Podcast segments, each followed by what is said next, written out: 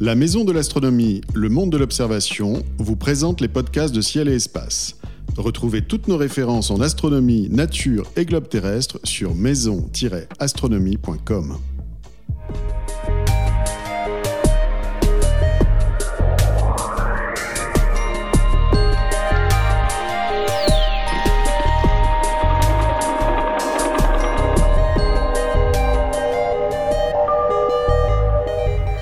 Nous sommes toujours en compagnie de Bernard Met, professeur à l'Université de Lille 1, historien des sciences, pour évoquer la figure de Copernic et les influences euh, du Quattrocento, la Renaissance italienne, euh, sur Copernic et sur l'héliocentrisme. Alors Bernard Met, nous étions en train de, discuter du séjour de, Copernic en, Italie, du fait qu'il avait séjourné chez un astronome qu'il avait initié euh, notamment pas l'héliocentrisme, mais en tout cas qui déjà donnait une place au Soleil un peu prépondérante.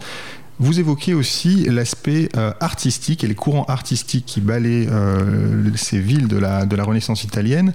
Euh, qu'est-ce que les, recherches des peintres, les recherches picturales de l'époque ont pu apporter à l'héliocentrisme? Eh bien, il faut voir que la, peinture, par exemple, du Moyen Âge et de, la Renaissance, a duré aussi les, courants traditionnels de la Renaissance appliqués les, les, peintures du Moyen Âge, étaient des choses qui étaient profondément en harmonie avec les représentations du ciel de l'astronomie. Qu'est-ce qu'il y avait? Il y avait euh, au centre la Terre et les quatre éléments, une Terre de génération et de corruption, et euh, au-dessus euh, un ciel qui était un ciel parfait, éternel, avec des rotations circulaires et uniformes limitées par la sphère des fixes.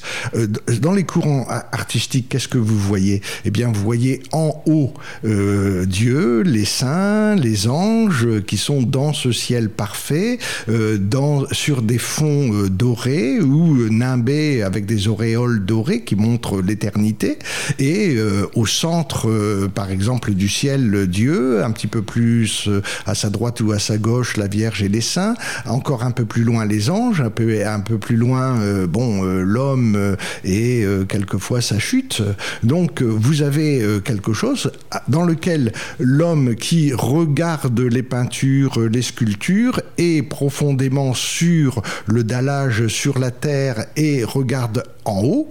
Et c'est ça que va changer totalement euh, le Quattrocento italien, avec une représentation des scènes d'abord de la vie du Christ dans un espace qui est un espace euh, courant, et euh, avec peu à peu l'abandon total de la distinction du haut et du bas, le bas inférieur au haut, le haut, la perfection, le ciel, et vous allez avoir dans les tableaux euh, du Quattrocento italien euh, un espace qui va devenir homogène, qui va devenir euh, le ciel, ça va être quoi? Ben le ciel des petits oiseaux et puis le ciel bleu et le ciel des nuages, et il va pas être supérieur derrière les arbres en fait. oui, c'est cela, et au-dessus des arbres, et la hiérarchie des valeurs n'est plus donnée par le haut et par le bas, elle est donnée par la perspective, parce que le euh, tableau est bâti en fonction de l'œil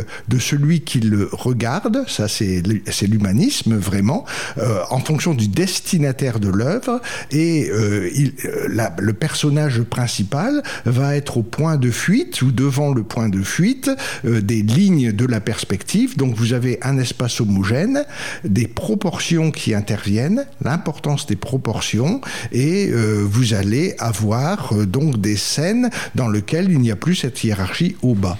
Alors cette, euh, cette descente en fait du ciel vers la terre, elle s'est faite en plusieurs étapes quand même. Vous évoquez Giotto dans, oui, bien sûr, un des précurseurs a été Giotto. Giotto qui montre des scènes de la vie du Christ, mais qui sont encore dans un plan, c'est-à-dire que l'espace devient homogène. Ce n'est plus l'espace du haut et du bas. L'espace devient homogène, mais finalement les, scènes sont. Euh, euh, la perspective n'est pas maîtrisée et sont placées dans un plan.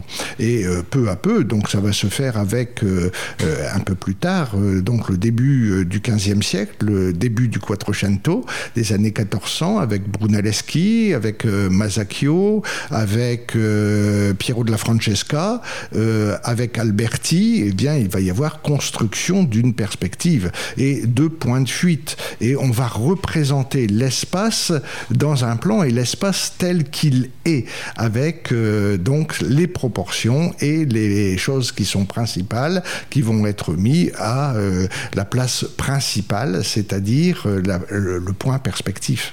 Donc là, nous avons des artistes qui mènent des recherches picturales euh, qui sont proches des mathématiques, finalement, de la géométrie. Euh, alors, euh, ce, ne sont pas des mathématiques et ce n'est pas de la géométrie, mais ça y ressemble beaucoup. la géométrie, c'est l'abstraction. c'est les propriétés qui sont abstraites, sans attribut. Tandis qu'ici, c'est encore quelque chose qui est de l'ordre du dessin. C'est-à-dire une droite, c'est pas un, un être abstrait absolu abstrait. La droite pour Piero de la Francesca, c'est le plus petit trait que peut tracer le crayon. Et euh, c'est différent, c'est-à-dire il y a quand même un attribut. Et euh, Piero de la Francesca, dans certains de ses tableaux, euh, pardon, dans certaines de ses cours et de ses épures, fait de la projection côté, mais c'est la représentation de la distance du front par rapport au nez et par rapport au plan de projection qu'est la toile. ce n'est pas une abstraction géométrique. Mais on est sur le bord. Évidemment, ce sont les travaux qui ont enrichi ensuite les travaux de la géométrie. On a des, œuvres que Copernic aurait pu euh, voir déjà. Euh, oui, bien sûr. Euh, là, il, baigne vraiment dans un, milieu. Je vous l'ai dit, il y a des gens qui sont dans la tradition, sont majoritaires. Et le petit palais des papes à Avignon est bourré de ces peintres du XVe siècle qui peignent encore à l'ancienne avec la hiérarchie des valeurs euh, au bas, par exemple, et puis euh, les, peintures dorées. Mais euh, les, les, peintres viennent voir Giotto, viennent voir Masaccio, viennent voir la chapelle Brancacci à, à Florence, et tout ça se communique. Et Alberti écrit en latin son De Pictura dans lequel il donne les règles de la perspective. Piero de la Francesca va écrire, lui, en toscan, euh, et euh, va aller beaucoup plus loin avec euh, cette projection côté qui apparaît. et tout cela, eh bien, est fait lorsque Copernic va... on en est au point où c'est déjà la deuxième vague, c'est-à-dire la vague qui commence avec, avec Raphaël, ou donc on est dans des représentations de, de, sentiments, mais dans cet espace homogène qui est extrêmement, qui est extrêmement maîtrisé. Alors ce qui est troublant, c'est que l'on trouve, euh, par exemple, dans euh, Alberti, euh, des phrases sur la perspective qui sont reprises quasi textuellement dans euh, le De Revolutionibus, parce que, euh, bien évidemment, l'espace dans lequel le Soleil est au centre avec la Terre qui tourne autour, c'est un espace homogène. Il n'y a plus de distinction entre la Terre qui est en bas et euh, le, le Soleil et les astres qui sont en haut. il, y a, il y a unité du monde pour Copernic et dans les tableaux, et sont les mêmes phrases. D'autre part, dès que la perspective est euh, inventée, eh bien on joue avec la perspective. Et jouer avec la perspective, c'est donner des visions dépravées. Lorsque vous êtes sur une piste cyclable et que vous voyez les petits vélos, eh bien vous les voyez à peu près en bonne proportion, mais vous les si vous êtes exactement au niveau du petit vélo, vous voyez qu'il a été peint de façon très allongée pour que de loin on le voit dans des vraies proportions. Ça s'appelle des anamorphoses. Et euh, évidemment, on utilise des anamorphoses, Holbein et tout ça pour euh, donner des sens cachés au euh, tableau. Eh bien, lorsque vous êtes sur la Terre et lorsque vous regardez les astres, vous êtes dans une position qui n'est plus centrale, donc vous avez une anamorphose du monde. Et euh, euh, Copernic utilise cela, euh, le mot anamorphose, vision dépravée. quelque part, si vous voulez, l'art de la du Moyen Âge va avoir une certaine géométrisation, mais on va géométriser différemment les têtes de personnes différentes, ou le, le, bœuf par rapport à la, au mouton, tandis que la ça c'est Villard de Honnecourt. Ça c'est Villard de Honnecourt par exemple, et tandis que le ce tableau de la Renaissance, avec son espace homogène, va vous donner une vision organiciste. Il faut qu'il y ait une cohérence de l'ensemble. La cohérence de l'ensemble et la vision cohérente de l'ensemble est donnée par quoi? Par la proportion, les belles proportions, euh, les belles proportions de Dürer pour l'homme, euh, qui sont les, les, les, proportions de la gamme. D'ailleurs, vous voyez l'influence pythagoricienne. On est là-dedans. Donc évidemment, qu'est-ce qui va être extrêmement novateur chez Copernic? L'espace unifié le mythe solaire, parce que ça aussi c'est très très important à la Renaissance, le mythe solaire. On peut y revenir effectivement. Le Soleil euh, a été un petit peu mis de côté pendant le Moyen Âge, c'est ça? La Terre est très très mise en avant à cette oui, époque-là. Oui, bien sûr. Euh, le ciel, le, le Soleil, c'est un des astres qui tourne, et euh, avec l'apparition du mythe solaire, euh, euh, mouvement pythagoricien également, eh bien, qu'est-ce que vous avez? L'importance du Soleil. Copernic dit j'ai placé au centre du monde sur le trône dans lequel il peut régner sur l'univers cet astre merveilleux qu'est le Soleil. Enfin, c'est quand même un argument qui n'est pas très, très, très scientifique. scientifique. actuellement, euh, qui est tout à fait affectif. Et euh, qu'est-ce qu'il va faire? Eh bien, il va donner des proportions, les proportions selon lesquelles tournent les planètes, en s'appuyant sur quelque chose de faux d'ailleurs, qui est que toutes les planètes tournent avec la même vitesse angulaire. Et euh, donc, il va pouvoir donner les éloignements en fonction des euh, révolu enfin des, retours des planètes dans les mêmes configurations. Un an pour Mars, euh, plus d'une dizaine d'années pour Saturne. Donc il donne des proportions. Donc tout ça, ça plaît énormément euh, aux esthètes nouveaux de la Renaissance. Oui, mais ça c'est le premier livre de Copernic parce que ça marche pas. Parce que, et bien évidemment, si on fait des rotations circulaires et uniformes autour de la Terre, ça ne marche pas. Et dans le deuxième livre qui n'a moins moins été traduit, eh bien, Copernic était obligé de, de, de quoi? De rétablir les épicycles euh, pour sauver les apparences. Et donc, il rétablit euh, avec euh, un soleil central des épicycles. Et qu'est-ce qu'il va gagner? Trois ou quatre épicycles sur 70, euh, c'est pas grand-chose. Il pas gagner grand-chose. Ouais. dû à la rotation de la Terre sur, sur elle-même, il va pas gagner grand-chose, mais il perd quelque chose qui est énorme. parce que toute la physique d'Aristote, toute la physique d'Aristote expliquait la chute de, du, crayon par terre en disant il est constitué surtout de terre et donc quand je le lâche, il va vers son lieu naturel. Le feu eh bien monte vers son lieu naturel qui est au-dessus de celui euh, de l'air. Euh, donc il y avait l'explication des mouvements selon le lieu qui impliquait des euh, lieux naturels pour les quatre éléments avec la place centrale de la Terre. Et le lieu central, voilà, euh, pourquoi le crayon tombe-t-il à mes pieds sur une telle en mouvement.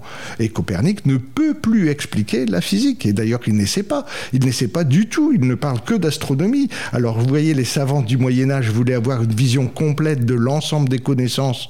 Euh, Copernic ne parle que d'astronomie et ne n'explique pas, euh, n'explique pas ces choses-là, qui vont heurter tout le monde. Et ça va être seulement avec Galilée, puis euh, Descartes, puis Newton, qu'on va enfin euh, pouvoir refaire une cohérence entre l'astronomie et la physique. Il faudra attendre plus de 80 ans, que 100 ans, pour qu'il y ait une nouvelle cohérence qui s'établisse. Vous nous décrivez là, Bernard Met, un, un, échec de Copernic tout de même. Ben non, c'est pas un échec puisqu'il n'a pas essayé. Mais par contre, ça va être extrêmement euh, reproché par euh, ses euh, successeurs, si vous voulez, et par les gens qui vont voir la, la, phrase de Luther, l'art de l'astronomie, l'art séculaire millénaire de l'astronomie à l'envers. Oui, effectivement, mais il y avait une cohérence entre l'astronomie et euh, l'ensemble des connaissances euh, physiques physio qu'on appellerait physique physiologique actuellement euh, philosophiques, tandis que là il n'y a plus de cohérence et ça c'est une preuve aussi euh, de l'attachement de, de, Copernic à la civilisation de la Renaissance.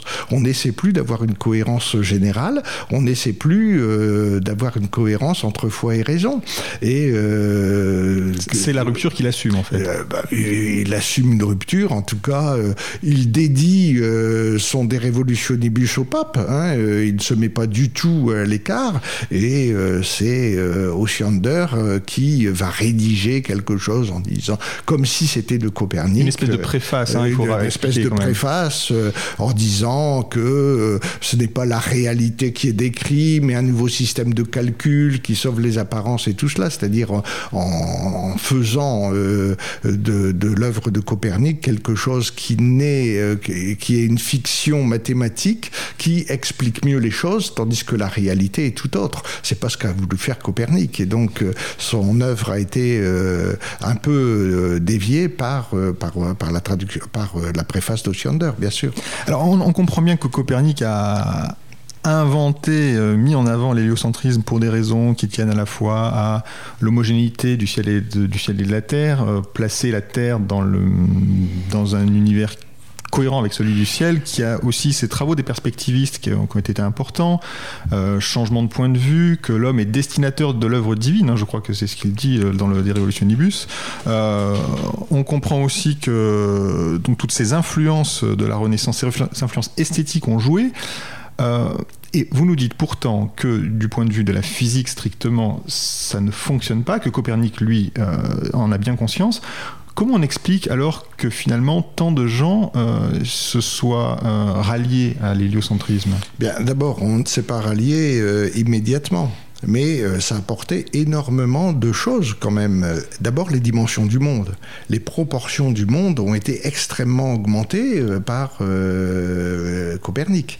Il y avait cette identité entre le milieu des mécènes et cette nouvelle esthétique et ce que proposait Copernic. Et donc ça peut séduire des gens qui ne sont pas justement des philosophes. Or je vous ai dit que ce n'est pas dans l'université, mais à la cour des mécènes. Et donc évidemment dans des gens qui sont un peu ignorant finalement. Qui, cultivés autrement. Oui, voilà, c'est ça. qui ont une autre culture euh, et qui, euh, bien, toute, toute nouvelle euh, culture, tout nouveau savoir entraîne l'effondrement de pans de, de savoir précédents.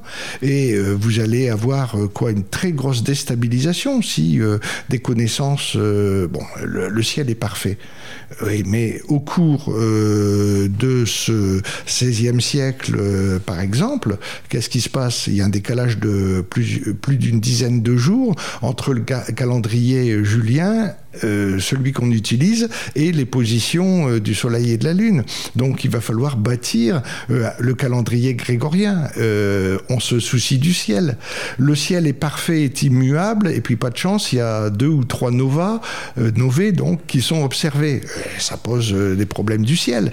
et il y a des gens qui adhèrent avec cette vision plus esthétique de Copernic, qui économisent, et puis Copernic utilise des arguments. Ah, vous me dites que si elle tournait, la Terre devrait exploser. Vous, faites tourner la sphère des fixes. Elle est beaucoup plus grande, donc elle devrait exploser plus fort. C'est ce que dit Copernic dans le De Revolutionibus. Bon, ce sont des arguments affectifs, mais vous voyez euh, la bataille. Et puis Josué, alors est-ce qu'on doit s'appliquer sur la, euh, résistance euh, au Concile de Trente, la résistance au retour au texte littéral qui se manifeste? Mais vous avez des gens qui, comme Tycho Brahe, eh bien, refait, euh, euh, refait un système qui a été un système d'un euh, astronome du IVe siècle avec au centre la Terre, le Soleil qui tourne autour de la Terre, la Lune qui tourne autour de la Terre, évidemment, mais au centre la Terre, et toutes les autres planètes tournent autour du Soleil. Donc, qu'est-ce qu'il fait? Eh bien, il réaccorde la place centrale à la Terre, donc il sauve la physique, et d'autre part il fait tourner toutes les planètes, euh, sauf la Terre, autour du Soleil, donc il garde les proportions de Copernic. C'est un compromis, un compromis euh, qu'il reprend au IVe siècle. Il y a un manuscrit euh, à Boulogne-sur-Mer du Xe siècle qui représente ce système de Tycho Brahe, enfin qui, que va remettre à la mode Tycho Brahe. Il a été d'ailleurs exposé à la BNF et ouvert par hasard à cette plage à planche qui était très très belle dans une exposition qui a eu lieu à la BNF. Mais l'exposition, c'était la beauté des manuscrits. Personne n'a remarqué. Personne n'a remarqué qu'il s'agissait de. Et pourtant, ils ont édité une carte postale avec cette page-là. Ah. Enfin, c'est pas grave. C'est bien que quelqu'un l'ait vu finalement. Donc, c'est une. C'est euh, Tycho Brahe n'invente pas un système, il reprend aussi une autre euh, tradition pour sauver à la fois la physique et d'autre part les pro, ces belles proportions qui amènent tant euh, de, de Copernic. Et d'autres vont aller plus loin, euh, puisque euh, Giordano Bruno, par exemple, va reprendre le système de Copernic et va dire, euh, eh bien, pourquoi Dieu aurait-il fait un, euh, un monde limité alors que sa puissance est infinie? À sa puissance infinie ne peut correspondre qu'un monde infini. Le monde n'a pas de limite. Un Et argument donc, fort. c'est un argument qui est très fort, qui est totalement métaphysique, et euh, dans lequel il dit, eh bien, nous ne sommes pas au centre du monde. Euh, ça, euh, et pourquoi toutes les étoiles ne seraient-elles pas des soleils Et pourquoi il n'y aurait pas euh, multiplicité de la création, c'est-à-dire des systèmes euh, planétaires et donc des autres terres autour des autres étoiles et des autres soleils qui sont dans ce monde infini Et on sait que, euh, niant aussi la Trinité, la virginité de Marie, et tout ça dans un système de réforme et de contre-réforme un peu violent, il va le payer par sept ans d'emprisonnement, puis un bûcher en 1600. Alors Copernic aura échappé à ça. Finalement, heureusement pour lui, d'une certaine manière, il est arrivé tôt euh, dans, cette, dans cette histoire de, de la réforme et de la contre-réforme. Est-ce qu'on a euh, une idée de... Alors Copernic n'est jamais retourné en Italie après ses années de jeunesse. Non, non. Est-ce qu'on sait s'il a continué à entretenir des, des relations avec... euh, Et elles, Avec- elles ne sont pas avérées, pas du tout. Par contre, la circulation de son petit commentaire, là, il s'intéresse, il reçoit des correspondances sur le petit commentaire, il continue à faire ses calculs, des observations, euh, oui, mais surtout des calculs qui vont lui permettre de rétablir ses épicycles et euh, d'avoir un système qui sauve quand même un peu les apparences, calcul de la distance, donc il calcule beaucoup, mais aussi les chanoines. Et euh, un chanoine, c'est quelqu'un qui a des revenus et qui gère des domaines. Et donc il va gérer des domaines, des domaines fonciers, qui lui rapportent d'ailleurs pas mal d'argent. Il est médecin et donc médecin réputé. Il va faire ça aussi. C'est pas quelqu'un qui se consacre à temps complet à l'astronomie. Euh, à temps complet, il se consacre, euh, oui, euh, à la gestion de son domaine, à la médecine et aussi au calcul. Et à la ré- ce qui explique le décalage qu'il y a entre la rédaction du petit commentaire avec la publication finale de son De Revolutionibus. plus de 30 ans de- Oui, d'écart. c'est ça, oui. Très bien, mais écoutez, merci beaucoup Bernard Mette pour ces éclaircissements et je vous rappelle que vous pouvez lire dans le numéro de mars 2012 de Ciel et Espace un article signé Bernard Mette sur Copernic et le Quattrocento. Merci. Merci à vous. thank you